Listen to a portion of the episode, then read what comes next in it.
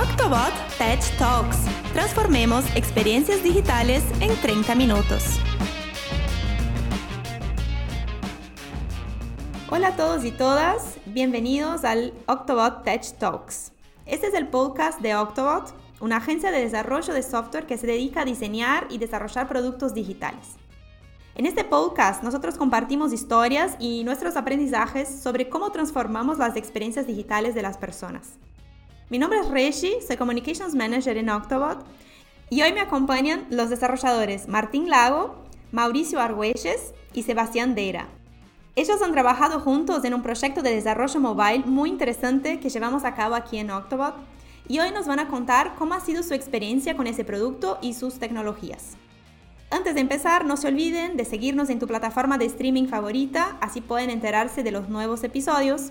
Nosotros estamos en Spotify, Apple Podcasts y otros.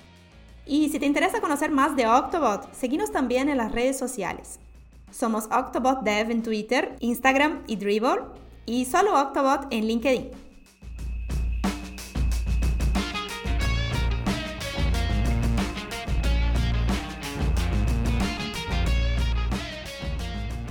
Bueno, ahora sí podemos arrancar. Hoy tenemos tres invitados, Martín, Mauri, Seba, bienvenidos. ¿Quieren arrancar presentándose un poco? Hola Rashi, dale. Eh, bueno, mi nombre es Martín Lagos, soy desarrollador acá en Octobot hace tres años y bueno, este último tiempo me vengo desempeñando como desarrollador iOS. Bueno, Reggie, mi nombre es Sebastián Deira, eh, soy Android Developer en Octobot eh, vivo en Argentina, pero me encanta Uruguay, paso gran parte del año en Uruguay y eso es todo. Hola Regi, Mauricio y soy desarrollador iOS en Otto y, he estado, o sea, me gusta todo lo que es el mundo mobile, pero está fundamentalmente la, la plataforma iOS. Excelente, bueno, bienvenidos y ahora sí podemos arrancar a hablar un poco más de su proyecto. Para empezar, les quería preguntar eh, de qué se trata el proyecto en el que están laborando, chicos. ¿Qué problemas esta, app resuelve? Bueno, eh, es una aplicación que permite generar reportes y compartir reportes que se nutre de eh, métricas de los tambos que se dedican a, sacarle leche a las vaquitas y hay un montón de variables que se miden a través de unos tambos tecnológicos que hay en Estados Unidos y la aplicación te permite, digamos, ver métricas, compartir métricas, armar widgets, etc. Sí, bueno, eh, adicional a, lo que ya comentaba Seba, eh, otra de las cosas también que permite, que permite la app es a, los gerentes y equipos lácteos eh, visualizar todas sus operaciones relacionadas a, los lácteos a través de métricas que puede ser de, de rendimiento y otra cosa importante que también obtiene mucha de esa información de, de diferentes fuentes y permite mostrar todos esos resultados a través de la app. Buenísimo.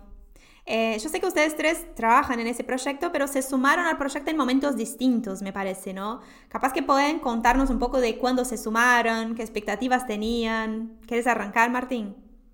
Bueno, yo me sumé a Baila en aproximadamente en abril, mayo del año pasado. El proyecto ya, ya había comenzado, ya, ya tenía algunas cosas hechas, bastante básicas, pero bueno, ahí, ahí seguimos con los compañeros. ¿Qué expectativas tenía? Bueno, un montón, la verdad, porque yo, yo venía del palo del desarrollo web, o sea, esta es mi, mi primera experiencia en el desarrollo mobile. Eh, entonces, la verdad que expectativas tenía un montón, tenía pila de ganas de, de meterme en el mundo, particularmente iOS, que es lo que, lo que me gustaría especializarme ahora más. Lindo, lindo desafío. Yo me sumé el año pasado, en mayo, a Octobot y mm, junto con, con Mati, es otro desarrollador que está de vacaciones hoy en día, arrancamos el proyecto de cero en Android. La aplicación de iOS ya existía. Primero creamos un MVP, de, la aplicación. De, luego, sprint a sprint, fuimos tratando de igualar eh, todas las funcionalidades que tiene la aplicación de iOS. Y bueno, mis expectativas eh, también eran muy altas, o sea, me interesaba mucho el tema de, de, que sea una aplicación para el campo, especialmente para las vaquitas. y nada, cuando me dijeron que lo íbamos a hacer en Jetpack Compose, la verdad está muy entusiasmado porque nada, me encanta aprender cosas nuevas y Jetpack Compose la verdad que es algo muy novedoso en Android, así que nada, tenía muchas expectativas y muy contento. En mi caso me sumé al equipo en diciembre de 2020 y la verdad que, que entré con muchísimas expectativas, con, con muchas ganas de, de, arrancar el proyecto. Cuando recién cuando entré había eh, habían varias pruebas de concepto y había algo iniciado y la verdad que fue todo un desafío eh, implementar toda la, arquitectura, todo ese proceso de, empezar la aplicación de, desde cero, la verdad que fue bastante desafiante. Y sobre todo también enfrentarme bueno, a las nuevas tecnologías, bueno, en este caso de Swift UI, que fue la decisión que se tomó y yo venía de, utilizar otros tipos de framework y también eso, eso fue bastante desafiante y, y tal. Buenísimo. Sí, yo me acuerdo cuando yo entré a Octobot, Mauri entró casi enseguida. Eh, me acuerdo de, de, nada, tuvimos la primera call de los nuevos juntos. Así que Mauri, claro, fue como entre ustedes tres fue el primero que se sumó al proyecto. Eh, inicialmente la idea era desarrollar la app en iOS y después, bueno, se sumó el proyecto de Android. Y, quisiera saber un poco más sobre los inicios de, de los proyectos, ¿no? De, de, las dos aplicaciones. ¿Cómo, ¿Cómo estuvo el proceso, chicos, de, de investigación, ¿no? Porque yo sé que para Android decidimos trabajar con una herramienta, con iOS decidimos trabajar con otra. ¿Cómo llegamos a estas, a estas definiciones, ¿no? ¿Cómo elegimos esas herramientas? ¿Qué tuvieron que investigar? ¿Qué tuvieron que hacer? La verdad que fue, fue, fue un tema desafiante, el tema de, research y definir la, la, tecnología. De hecho, cuando yo entré ya habían, se habían inclinado en cierta medida por, por Swift UI de manera general. O sea, una de las claves fue, por ejemplo, que íbamos a trabajar con widgets y, y todo el trabajo de, de widgets, eh, Swift UI en este caso, que fue la, la herramienta que se eligió, hacía esa parte muchísimo más fácil y, y de hecho es, es una de las cosas que, que promueve Apple cuando utilizamos SwiftUI, el tema de los widgets y todo, esa, todo ese tema.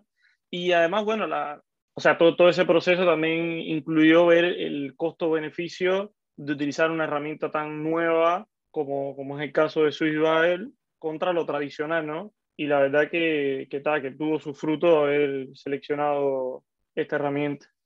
Sí, ahí para, para, para agregar un poco, o sea, del lado de Android, cuando yo arranqué, por lo menos, tuvimos reuniones con Mauri y mm, cuando me dijeron que la idea era hacerlo en Jetpack Compose, al principio, la verdad que me dio un poco de miedo por el tema de la curva de aprendizaje, y, pero realmente eh, después me di cuenta de que era, al final fue increíble, lo aprendimos rapidísimo, aceleró mucho los tiempos de desarrollo. Como dice Mauri, para crear los widgets, al principio cuando miré todos los widgets que teníamos que crear, eh, la verdad que en mi cabeza me hizo un poco de, ruido de decir cómo lo vamos a hacer y después con Jetpack Compose la verdad que fue mucho más fluido y más, más fácil de lograr todo lo que teníamos que lograr, así que estuvo muy bueno todo.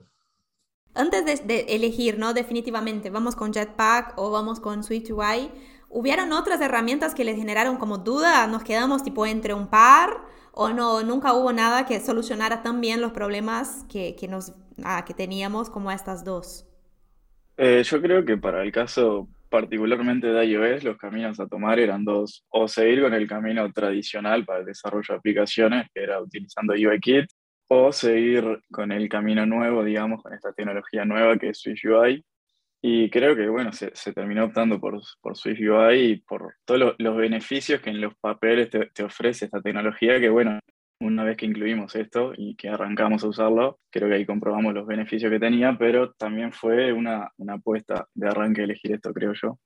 Sí, y del lado de Android es igual prácticamente, o sea, era o, hacerlo de forma tradicional con el XML, como, como lo venimos haciendo por ahí en otros proyectos, a pasar a, Jetpack Compose, que también era, eh, bueno, era arriesgarse también un poco, pero al final eh, tuvo, tuvo sus frutos. Y si tuviesen que explicar en pocas palabras, chicos, brevemente, qué es Jetpack Compose y qué es SwiftUI, ¿cómo lo explicarían? Eh, Jetpack Compose es un toolkit de Android bastante nuevo, digamos, sacado en los últimos años, donde te permite construir UI eh, a partir de composables, a partir de componentes, te facilita mucho por ahí lo que antes lograbas con dos o tres clases y con XML y, más líneas de código, eh, con Jetpack Compose te lo resumen en, muchas menos líneas de código, eh, tiene APIs de, Kotlin muy, muy interesantes, fáciles de utilizar. Y yo creo que en, mi opinión personal, el mayor beneficio que veo es que permite mm, incluir mucha lógica en, lo que sería la vista. ¿no? En, los composables podés agregar lógica que antes por ahí se hacía más difícil con un XML y una clase tenías que ir combinando las dos cosas para, lograr por ahí eh, el mismo resultado, pero con mucho menos líneas de código e incluso mucho más fácil. Bueno, en el caso de, de UI, es la contraparte de, de con Pop, pero en la plataforma de iOS. O sea, es un framework de, de, desarrollo, pero en este caso es una nueva forma también de escribir interfaz. O sea, lo que era tradicional en el caso, o sea, el otro framework de iOS, que es UIKit, tenías que utilizar eh, otro tipo de componentes como Storyboard, sí, tenías que manejar, por ejemplo, las constraints, que era todo un problema para el tema de, por ejemplo, decir, eh, bueno, yo quiero que me quede bien en determinada dimensión de iPhone y, quiero que se vea igual de la, de la, misma forma en el resto, y todo eso había que manejarlo con la anterior versión de, del framework. Y entonces con Switch UI eh, precisamente elimina eso, incluso si queremos hacer nuestra aplicación, o sea, esa misma interfaz la llevamos, por ejemplo, a, no sé, a un Apple TV o la llevamos a, a un reloj de Apple, o sea, es como que es fácil ese manejo y lo hace de forma automática. Además, por ejemplo, del tema de que vos podés escribir el código y ver el, resultado al momento eh, de lo que estás programando y tal. Todos son cosas que, que te ayudan en, en, la performance en el día a día. Buenísimo. Eh, bien, como decía Martín, fue una apuesta y se nota que fue una apuesta acertada porque todos tienen como muchas cosas buenas para hablar de, las dos tecnologías, muchos beneficios. Em, pero ¿cómo fue el proceso, el proceso de aprendizaje, chicos? ¿Cómo fue agarrar mano de estas herramientas y entender y empezar a usarlas? Mi, mi proceso de aprendizaje fue mucho más ameno de lo que hubiera sido aprender estas tecnologías utilizando la, el paradigma anterior de iOS, digamos, UIKit. Porque, tal, como, como dijo Mauricio, o sea, la, la, forma de desarrollar estas aplicaciones utilizando programación declarativa es mucho más similar a lo que es lo que yo estaba acostumbrado en el desarrollo web. Así que por, por, por ese lado creo que el proceso de, de, aprendizaje fue mucho más, mucho más ameno. O sea, en, en, muy poco tiempo ya pude aportar mi, mi granito de arena a la aplicación. Y bueno, medio que fue por ahí. Del lado de Android a mí me pasó eh, un poco lo contrario que a, que a Martín, que era que yo estaba acostumbrado a, a, lo tradicional y tuve que cambiar un poco el paradigma y acostumbrarme a lo que es el lenguaje declarativo.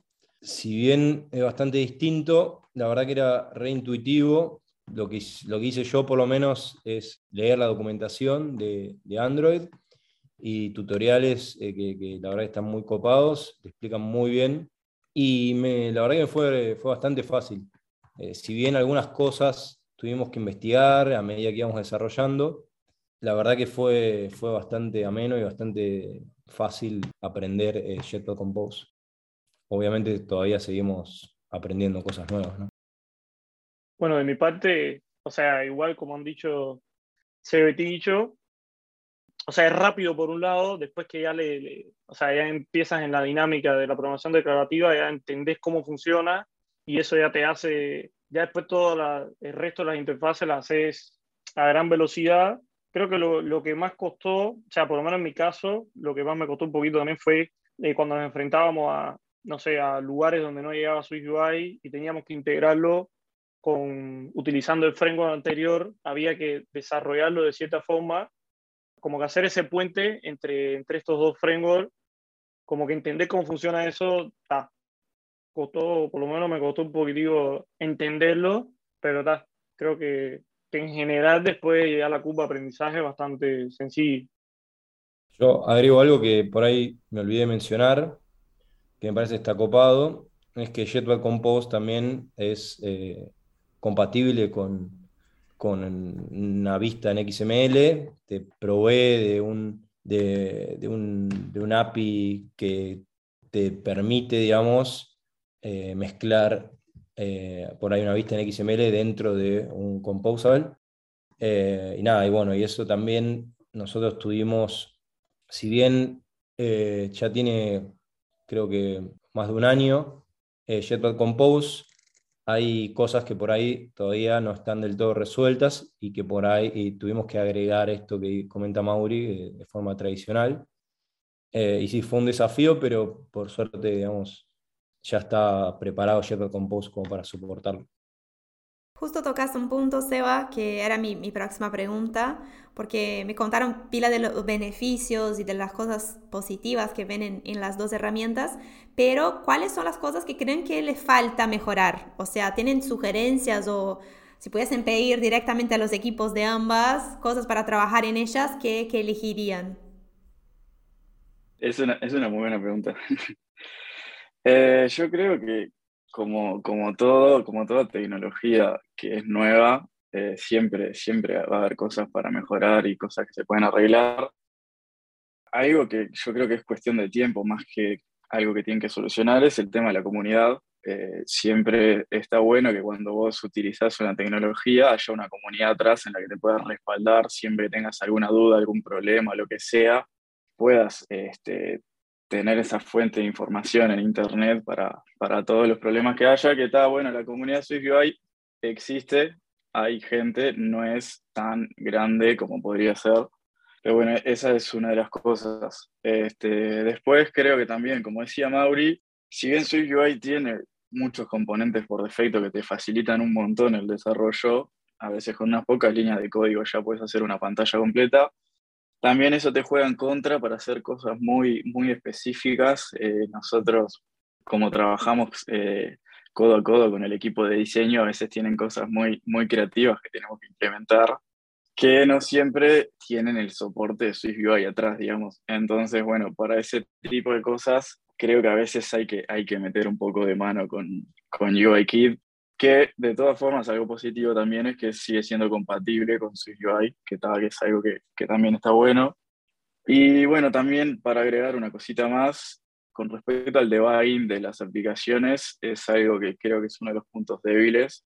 Eh, a veces estamos desarrollando y encontramos algún crash de la app, eh, algún bug, ahí cosas que se nos rompe la aplicación y SwiftUI no te provee mucha información al respecto, entonces a veces como que tenés que investigar mucho, te dice, bueno, la aplicación falló acá, en esta línea de código, y bueno, nada, hay un error, vos fíjate cómo lo arreglas, más o menos es, así. Pero bueno, también eh, a ver, es algo bastante nuevo y todos los años están saliendo versiones nuevas, así que yo creo que es cuestión de tiempo que haya más soporte y todo esto se, se solucione, creo yo. Quisiera agregar una, una más a la, a la que comentaba Tincho ahí, que es también el tema de eh, el desarrollo del, de los UI tests. O sea, tradicionalmente estamos acostumbrados a escuchar de unit test y UI test. En el caso de, los, de las pruebas de UI, eh, se complejiza un poquito a la hora de escribir ese tipo de test, porque se vuelven como muy inestables con la jerarquía que tiene de por sí, eh, con la programación declarativa en cada vista su UI. Y entonces hay veces que, que escribir un test de UI específicamente y entonces con las mismas modificaciones que tienes que hacer constantes se te rompe ese test entonces se vuelve muy frágil a los test de, de UI, pero como decía Tincho, o sea, de a poco se va mejorando, de hecho ya lanzaron Switch UI 3 y trae un montón de, de ventajas para, para, el desarrollo. Bueno, del lado de Android, eh, bastante parecido la situación. Eh, también la comunidad, si bien eh, hay un montón de gente que lo está usando, no es como la comunidad tradicional. Sin embargo, hicimos una consulta a través del soporte de, Google y la verdad que nos contestaron bastante rápido y como dicen los chicos, están continuamente mejorando, pero sí, eh, tuvimos ocasiones donde por ahí, cuando eran cosas muy particulares como algún drag and drop o mm, componentes por ahí que, que antes estaban soportados, por ahí Jetpack Compose todavía está medio, medio verde, entonces decidimos hacerlo de forma tradicional, pero yo apuesto a que con el tiempo lo van, a ir eh, mejorando y sacando cada vez cosas nuevas y superándose. Y chicos, si tuviesen que elegir cuáles fueron sus mayores aprendizajes en ese proyecto, ¿qué dirían? O sea, ¿qué creen que fue lo más interesante que han aprendido en este, en este tiempo, en ese proyecto? Bueno, creo que, o sea, quisiera decir algo desde el punto de vista tecnológico y otro de trabajo en equipo. O sea, creo que, que a nivel de trabajo en equipo fue, fue genial el tema de, de trabajar así tan integrado backend con diseño. O sea, ese, ese ciclo de desarrollo, la verdad que fue espectacular y ayudó muchísimo a que todo saliera espectacular. Y después, desde el punto de vista tecnológico, creo que mm, todo este desafío de, de Swiss UI, del uso también de, de, programación reactiva, que fue otro framework también que utilizamos ahí, que es Combine, y el uso de patrones de diseño también, fue como todo un desafío porque era incluir todos los patrones que había tenido oportunidad de usarlos con el framework tradicional, con UIKey, pero nunca con Swiss UI. Entonces fue como todo un, un desafío esa integración y tal, la verdad que, fue tremendo, tremenda enseñanza que me dejó eso. Bueno, yo, siguiendo con lo que dijo Mauri, creo que, que sí, que este proyecto tiene un, un, equipo atrás que está, está muy bueno. Es la primera vez que yo trabajé tan, tan directamente con, con un equipo de diseñadores atrás, cosa que, que también creo que, que aporta un montón creo que tampoco hay que dejar de lado el hecho de que estamos viviendo en una, en una pandemia y también tenemos muchos, varios integrantes del equipo que, que son de Argentina, entonces siempre estamos constantemente en videollamadas, que a veces uno piensa que está, bueno, para resolver los problemas tenés que estar cara a cara discutiendo y todo eso, pero bueno, no, eh, se pudo sobrellevar todo a la distancia y creo que pudimos trabajar muy bien. Desde el lado de, de, de la forma del trabajo es mi, mi mayor aprendizaje y bueno, desde el lado tecnológico, que mayor aprendizaje, no, no, creo que no puedo decir uno solo, creo que aprendí, aprendí un montón, o sea, como, dije antes, es mi primera experiencia en, en, el desarrollo móvil, o sea, aprendí lo que es Swift UI desde cero y la verdad que me, me gustó bastante. Y también algo que, que, yo creo que rescato como, como uno de los aprendizajes más grandes, también el, el uso de patrones de diseño en el desarrollo móvil, creo que, que es algo que le aporta muchísimo a la aplicación y creo que, que, es de, las cosas que, que, más rescato de todo este tiempo. Bueno, yo mm, creo que mm, el, el tema del equipo es clave. Eh, la verdad que estemos donde estemos, creo que siempre laboramos bien, siempre nos llevamos bien, eh, empujamos con, con, el ejemplo y damos críticas constructivas. Yo aprendí bastante con el tema, con el modelo de negocio, digamos, aprendí un montón eh, de cosas que por ahí ni me imaginaba de, de, lo que era la industria del tambo. Eh, hay mil variantes que, que, bueno, nunca, uno nunca se hubiese imaginado que, que le afectan a, la vaca, eh, cuando uno piensa nada más que la enchufan, la ordeñan y, y, ya. Del lado, digamos, más tecnológico, obviamente Jetpack Compose para mí fue algo increíble que aprendí, recontra desafiante hay algo que, que, me gustó mucho, que me costó, pero me gustó mucho, es, armar los widgets de, línea y de barra, que la verdad que eran, eran un desafío enorme cuando, cuando me lo plantearon, la, la veía difícil, pero bueno, después, gracias a un poco de ayuda de Mauri y, los chicos, lo fuimos, lo fuimos logrando. Eh, bueno, ojalá que con esta conversación muchos, muchas otras personas que trabajan en desarrollo mobile se interesen y quieran conocer más de Jetpack Compose y SwiftUI. Chicos, si ustedes tuviesen que sugerir a personas que están interesadas ¿no? en conocer más de estas herramientas, ¿qué les recomendarían? No sé si libros, portales, dónde buscar información. ¿Tienen como sugerencias para pasarlos? Sí, lo que hice yo fue ir directamente a la documentación de, de Google. Tienen tutoriales y la verdad que está explicado muy bien, muy fácil. Y nada, después quizás probar, armarte una aplicación con Jetpack Compose y empezar a investigar un poco cómo funciona. Yo diría que basándose eh, mucho en la documentación de, Google.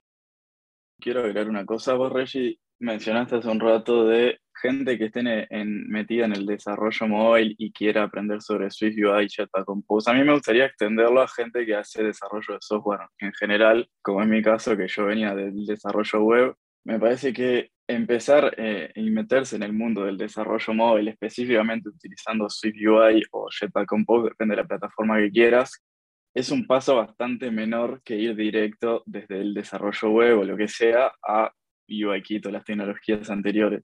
Entonces creo que esa es una forma bastante linda, un camino bastante de, paz, digamos, para aprender algo que si uno lo ve es bastante distinto, una aplicación web una aplicación móvil. Y bueno, ¿y qué recomendaría? Nosotros eh, acá en Octobot tenemos para todo lo que son capacitaciones, lo que nosotros decimos que es la Biblia del desarrollo móvil. Tenemos una plataforma en internet que se llama Ray Wenderlich, que es nombre que si no me equivoco es por el creador de, de todo eso, pero básicamente es una plataforma web que tiene infinidad de cursos de iOS, de Android, y creo que hasta en el, último tiempo incluyeron cosas de, Flutter y otras nuevas tecnologías, que la verdad está, está muy buena. Siempre está bueno leer la documentación oficial porque, porque bueno, o sea, lo oficial siempre va, va, a tener las formas correctas de hacer las cosas, pero acá tienen un grado más de, de detalle, te lo explican con, con, muchos ejemplos, tenés libros, videos, tutoriales y un montón de cosas que la verdad están muy buenas y te ayudan a emprender pila, la verdad. O sea, me sumo a lo que me cantaba Tincho de Rey, porque la verdad que está espectacular, es una plataforma bastante completa. Si vamos específico para iOS, también le sumaría el caso de la documentación de, Apple, que también tiene, tiene cosas en la parte de Swift, pero tiene también cosas ya escritas para, para todo lo que es Swift UI y también, o sea, si eligen este camino de, por ejemplo, de, utilizar estas tecnologías más nuevas, de programación declarativa, etcétera, como que romper ese miedo que a veces tenemos de decir, esto es nuevo y capaz que no, no sale, o, o escuchas muchas veces en la misma plataforma, bueno, no sé, en Stack Overflow, escucha, ah, este error no lo pude solucionar, cambien de framework, o cosas así que te encuentras, y tal, como que salten esa barrera y, traten de, animarse a, utilizarla porque al final del camino es como que van a recoger los frutos.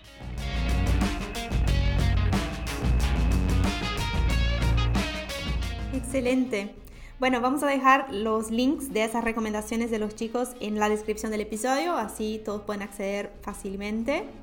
Eso es todo por hoy. Quisiera agradecer a, los tres por su participación, por sumarse. Muchísimas gracias, chicos. Gracias, Reggie. Gracias a vos, Reggie. Esperemos Muchas gracias, Reggie. Buenísimo. Y gracias también a vos que te sumaste a escuchar un nuevo episodio de Octobot Tech Talks. Esperamos que te haya gustado. No dejes de seguirnos y compartir este episodio con tus amigos, colegas que también se interesan por profundizar en el desarrollo mobile y nativo. Nos vemos en dos semanas. Chao. Gracias por escuchar este episodio de Octobot Tech Talks. No dejes de seguirnos en nuestras redes sociales. Somos Octobot Dev en Twitter, Instagram y Dribble y Octobot en LinkedIn. Hasta la próxima.